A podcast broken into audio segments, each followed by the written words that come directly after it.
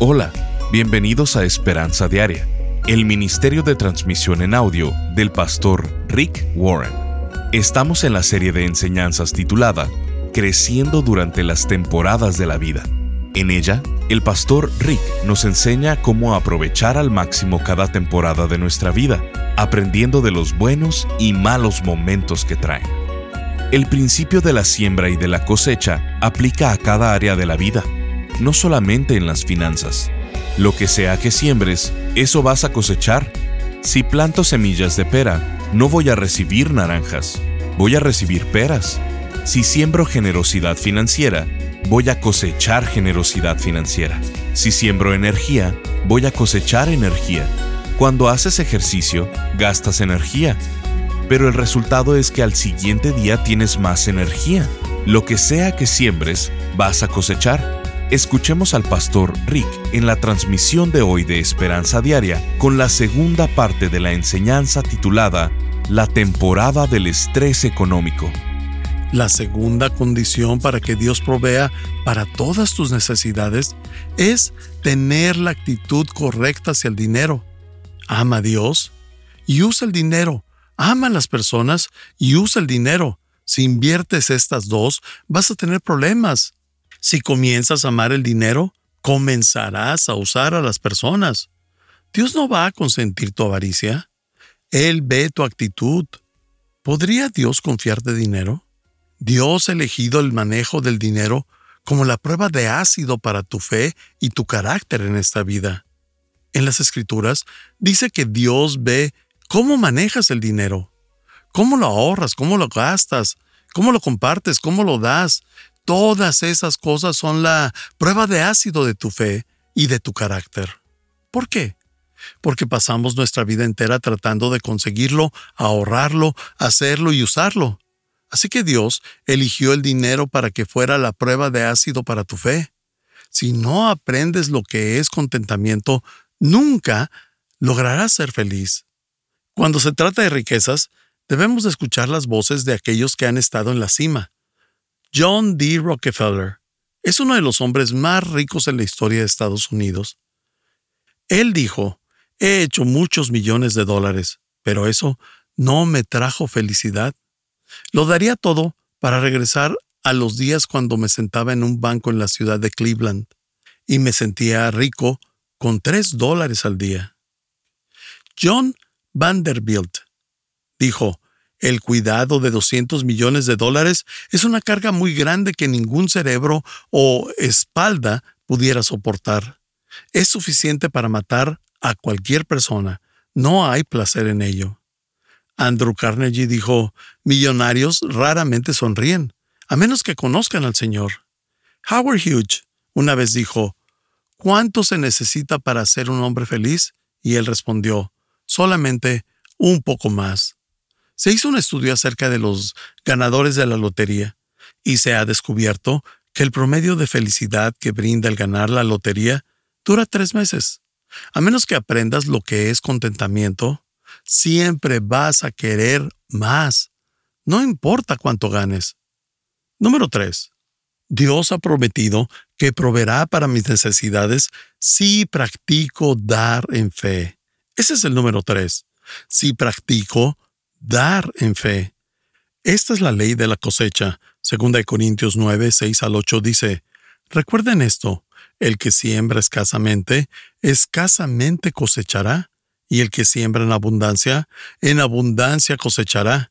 Cada uno debe dar según lo que haya decidido en su corazón, no de mala gana, ni por obligación, porque Dios ama al que da con alegría.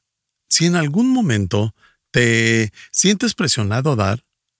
No lo hagas.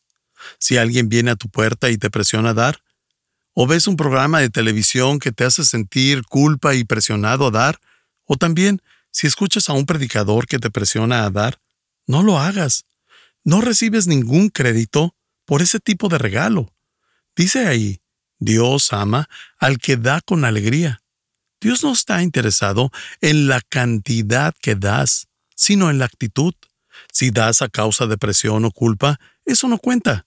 La próxima vez que alguien te presione a dar tu dinero, responde esto, no tengo que dar porque mi pastor me dijo que no lo hiciera. Te lo digo porque no tienes que hacerlo, porque Dios dice que no tienes que hacerlo.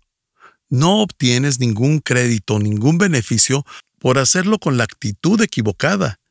Y el verso sigue, y Dios puede hacer que toda gracia abunde para ustedes, de manera que siempre, en toda circunstancia, tengan todo lo necesario y toda buena obra abunde en ustedes. El principio de la siembra y la cosecha aplica en cada área de la vida, no solamente en las finanzas. Lo que sea que siembres, eso vas a cosechar. Lo que sea que deposites es lo que se te va a regresar. Si siembras críticas en la vida, vas a cosechar críticas. Puedes contar con ello. Si siembras bondades en la vida, si eres amable con las personas, puedes contar que vas a cosechar bondad en tu vida. Es la ley de la cosecha. Si planto semillas de manzana, no voy a recibir peras, sino manzanas. Si planto semillas de pera, no voy a recibir naranjas, voy a recibir peras. Lo que sea que siembres es lo que vas a cosechar. Si siembro generosidad financiera, voy a cosechar generosidad financiera. Si siembro energía, voy a cosechar energía. Cuando haces ejercicio, cuando entrenas y gastas energía, el resultado es que el siguiente día tienes más energía porque entrenaste. Lo que sea que siembres, vas a cosechar. Cuando un granjero ve la tierra infértil y ve que si no planta se irá a la bancarrota, no comienza a lamentarse diciendo, oh, mis campos estériles, sino que sale al campo y comienza a sembrar, a plantar semilla. Si solo tiene una semilla, tiene una decisión que tomar. Puede comerse la semilla que tiene, aferrarse a ella o la puede dar. Si se queda con ella, es todo lo que tiene. Si la da, en la economía de este mundo Dios ha diseñado que cuando das, Dios lo multiplica de regreso. Lo asombroso es que no solamente cosechas lo que siembras, sino que siempre cosechas más de lo que siembras. Si criticas a alguien, vas a recibir más crítica de regreso. En el mundo físico, si plantas dos espigas de trigo, ¿vas a cosechar dos espigas de trigo? No, puedes esperar cosechar un promedio de 67 espigas de trigo. Si plantas dos espigas de avena, vas a cosechar en promedio 79 espigas de avena. Si siembras solo 7 libras y media de maíz, vas a cosechar 120 mazorcas. Los que son jardineros lo entienden. Yo tuve que aprenderlo de la manera difícil.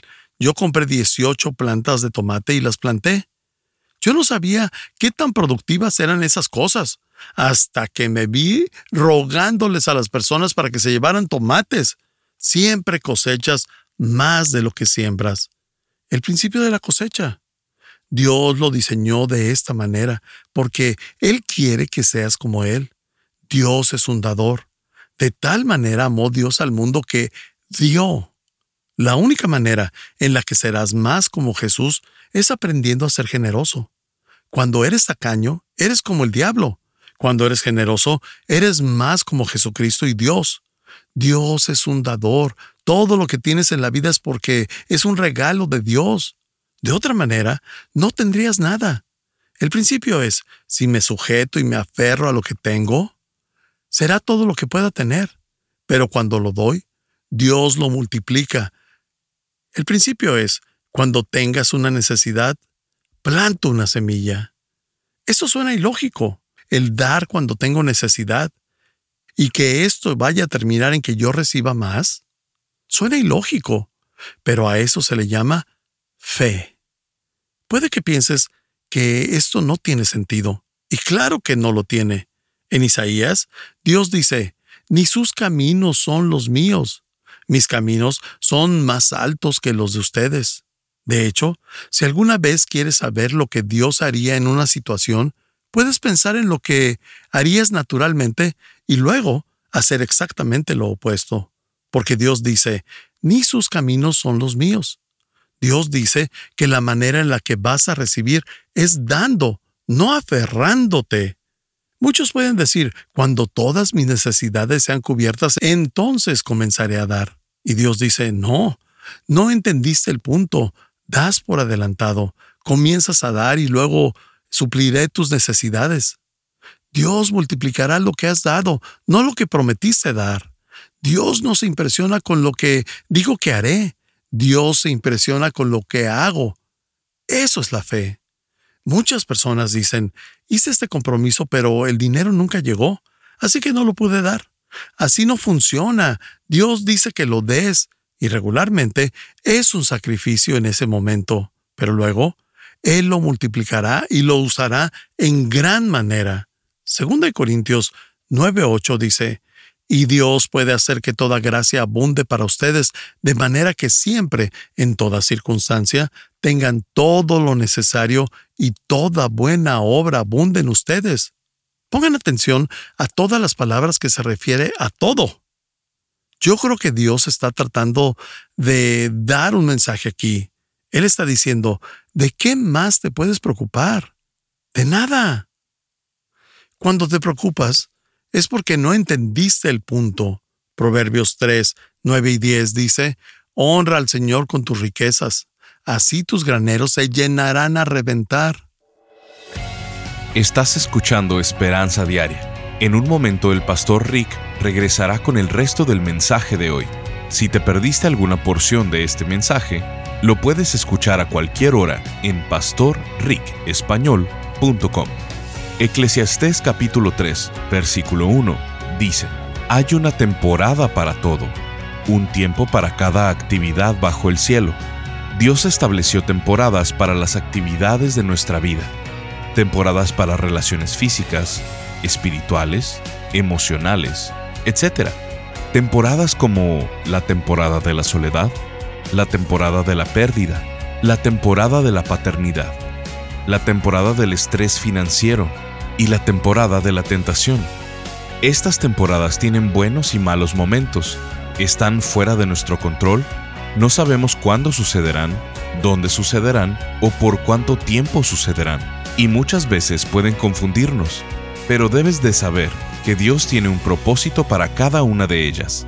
El pastor Rick, a través de esta serie de siete conferencias, nos quiere ayudar a discernir el camino para que podamos aprender y crecer durante cada temporada para que podamos disfrutar cada temporada, para que podamos distinguir lo más importante en cada temporada y podamos ayudar a otros durante cada temporada. Queremos enviarte esta extraordinaria serie.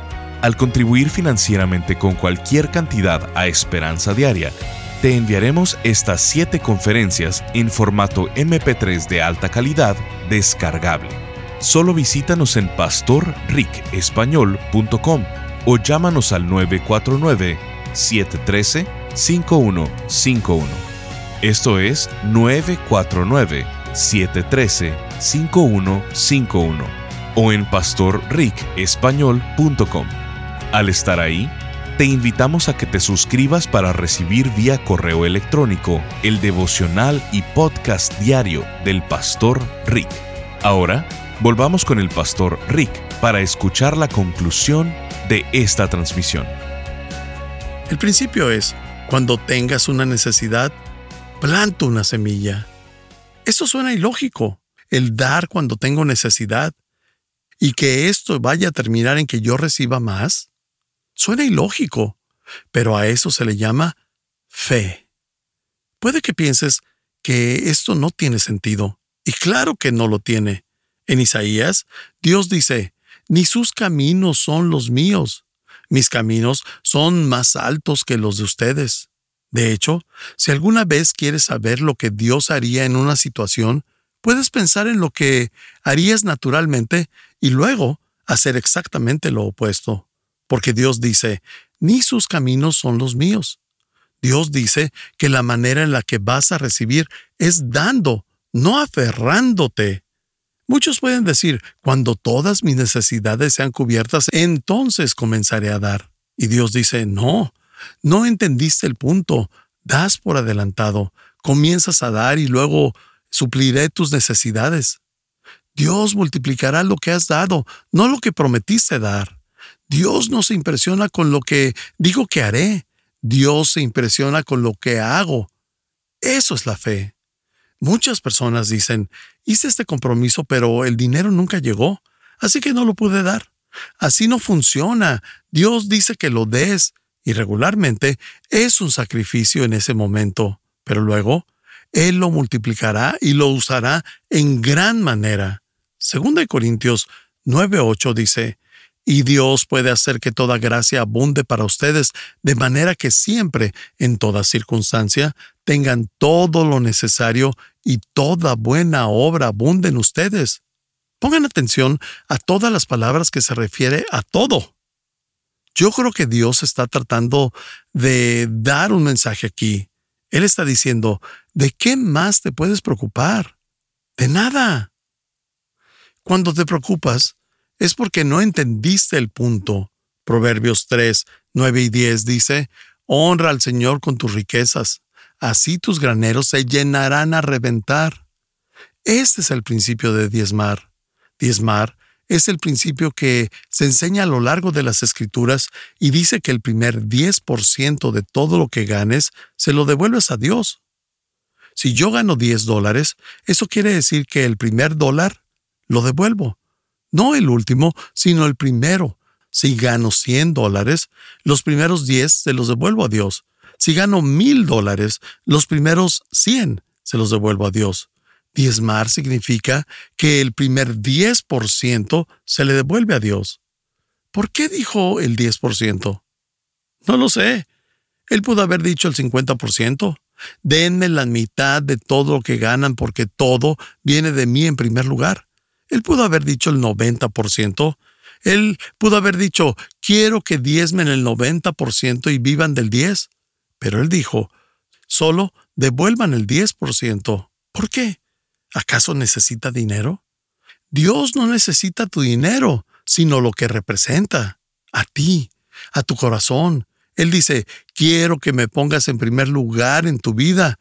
Al hacerme primer lugar en tu tiempo y en tu dinero, no me importa qué tanto digas que Jesús es el primer lugar en tu vida. Si no estás diezmando, Él no es el primer lugar en tu vida.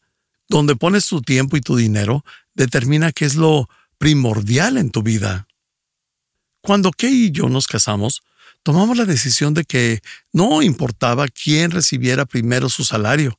El primero en recibir su paga iba a ser Dios, incluso en los días más apretados. Cuando comenzamos la iglesia de Saddleback, no teníamos un salario. Orábamos por la renta de nuestro condominio. A Dios se le pagaba primero. Hemos pasado por muchos momentos difíciles, pero también por muchos momentos en los cuales se ha comprobado que Dios provee para nuestras necesidades. Si le pedimos su ayuda, si nos comprometemos a tener contentamiento y si practicamos el dar en fe, muchos pueden decir, no puedo diezmar. No puedes darte el lujo de no hacerlo. Si quieres que Dios bendiga algo, ponlo a Él en primer lugar. Si quieres que Dios bendiga a tu familia, ponlo a Él en primer lugar en tu familia. Si quieres que Dios bendiga una relación, Él necesita estar en primer lugar en esa relación. Si quieres que Dios bendiga tus finanzas, Él necesita estar en primer lugar en tus finanzas. Un ejecutivo exitoso del condado de Orange una vez me dijo, necesitas decirles a tus congregantes que son hombres de negocios, que el mejor tiempo para comenzar a diezmar es cuando están endeudados. Puede que digas, Dios, no sé de dónde va a venir, pero tú eres el primero en mi vida. Cuando haces eso, Dios hace milagros. Dios va a proveer para mi vida. Número cuatro, sí me mantengo en integridad. Dios no bendice la deshonestidad. Proverbios 16:11 dice, Dios quiere que seas honrado en todos tus negocios. Eso incluye tus ingresos, salario, impuestos. Si quieres la bendición de Dios en tus finanzas, tienes que ser honesto con ellas. Proverbios 19:1 dice, Más vale ser pobre y honrado que ser necio y tramposo. La Biblia dice en Marcos 8:36, ¿de qué sirve ganar el mundo entero si se pierde la vida? ¿Por qué es tan importante este principio? Porque cuando estás pasando por una temporada de estrés financiero, eres tentado grandemente a perder tu integridad y hacer trampa con el fin de lograr tus metas. El ser deshonesto, perder tus valores, Puede que omitas una verdad en una venta, que exageres o devalúes el valor de algo. Puede que hagas una declaración fraudulenta en tus impuestos. Cuando pierdes tu integridad, siempre vas a perder a largo plazo. Tu carácter es lo que te llevarás al cielo, no tu dinero. Siempre vas a perder cuando decides perder tu integridad. Proverbios 10:22 dice, La bendición de Dios es riqueza que viene libre de preocupaciones. Ganancias que son deshonestas traen problemas. ¿Por qué? Porque lo que sea que siembres, eventualmente eso vas a cosechar. Si estafas a la persona, otras personas te van a estafar. Si haces trampa, incluso al gobierno, te harán trampa en la vida. Lo que siembras es lo que cosechas. La decisión de ser honesto en tus finanzas no es algo que haces una vez en la vida, sino una decisión que harás a diario. Vas a ser tentado con la decisión de ¿diré la verdad o no? Algunas veces decir la verdad cuesta. ¿Has aprendido eso? Algunas veces cuesta decir la verdad de alguna forma, pero Dios dice que si tú haces eso, te garantizo que nunca más te tendrás que preocupar por tus necesidades financieras. Algunos de ustedes han intentado diezmar, pero aún así tienen necesidades financieras. No solamente es una cosa, hay cinco cosas aquí. No puedes estar diezmando y a la vez haciendo trampa en algo. No puedes estar diezmando y no aprender lo que es el contentamiento o pedirle ayuda a Dios. Tienes que hacer las cinco cosas. Peter y Sharon nos escriben su historia. Y Sharon dice, el año pasado, a dos meses de Navidad, mi esposo perdió su trabajo. Esta era la cuarta vez en cinco años en el cual Peter había sido despedido. Le pregunté, ¿qué lección es la que no hemos aprendido para estar pasando por esta situación una y otra vez? Su respuesta me dolió más que un piquete de abeja. Él me dijo, tal vez es para que aprendas a tener fe. Estaba estudiando la Biblia de manera diaria, pero creo que no estaba integrando a mi vida lo que había aprendido. Como resultado, estaba llena de ansiedad, ira y autocompasión por el hecho de otro empleo perdido, y en una temporada navideña en la cual yo debería estar llena de mucha alegría y gozo. Así que pensé que él posiblemente tuviera razón. Así que me comprometí a aprender la lección que Dios me quería enseñar en medio de todo esto, para que no tuviera que repetir esta lección una y otra vez. La primera lección que debíamos aprender era la de estar contentos con lo que teníamos. Dos de esas cosas eran nuestra familia y nuestra relación con Jesucristo. El siguiente domingo cambié mi petición de oración y en lugar de decir, por favor, dale a Peter un trabajo pronto, dije, por favor, dame la paz y la paciencia mientras abres la puerta para mi esposo. Cuando hice esta oración, sentí una paz totalmente sobre mí. Fue asombroso. Luego oré para que Dios trajera algo positivo en esa temporada de estrés financiero. Le dije, Señor, por favor, que esta pérdida de trabajo sea para la gloria tuya. Si esto permite que una sola persona tenga una relación contigo, entonces todo habrá valido la pena. Tú conoces nuestra necesidad y confiamos en que nos darás el trabajo perfecto en tu tiempo perfecto y que proveerás para todas nuestras necesidades en el transcurso. Estás escuchando Esperanza Diaria. El pastor Rick regresará en un momento para cerrar la transmisión del día de hoy. Este mensaje lo recibimos por Instagram de Lilian de Venezuela. Estoy feliz cada día que escucho los audios y leo los devocionales. Me siento retada a ir por más y sobre todo puedo entender muchas cosas que no tenía claras Gracias por invertir en todo esto para que cada día podamos conocer este manual de la vida que nos dejó Jesús. Sintonízanos en el siguiente programa para seguir buscando nuestra esperanza diaria en la palabra de Dios. Este programa está patrocinado por el Ministerio de Esperanza Diaria y por tu generoso apoyo financiero.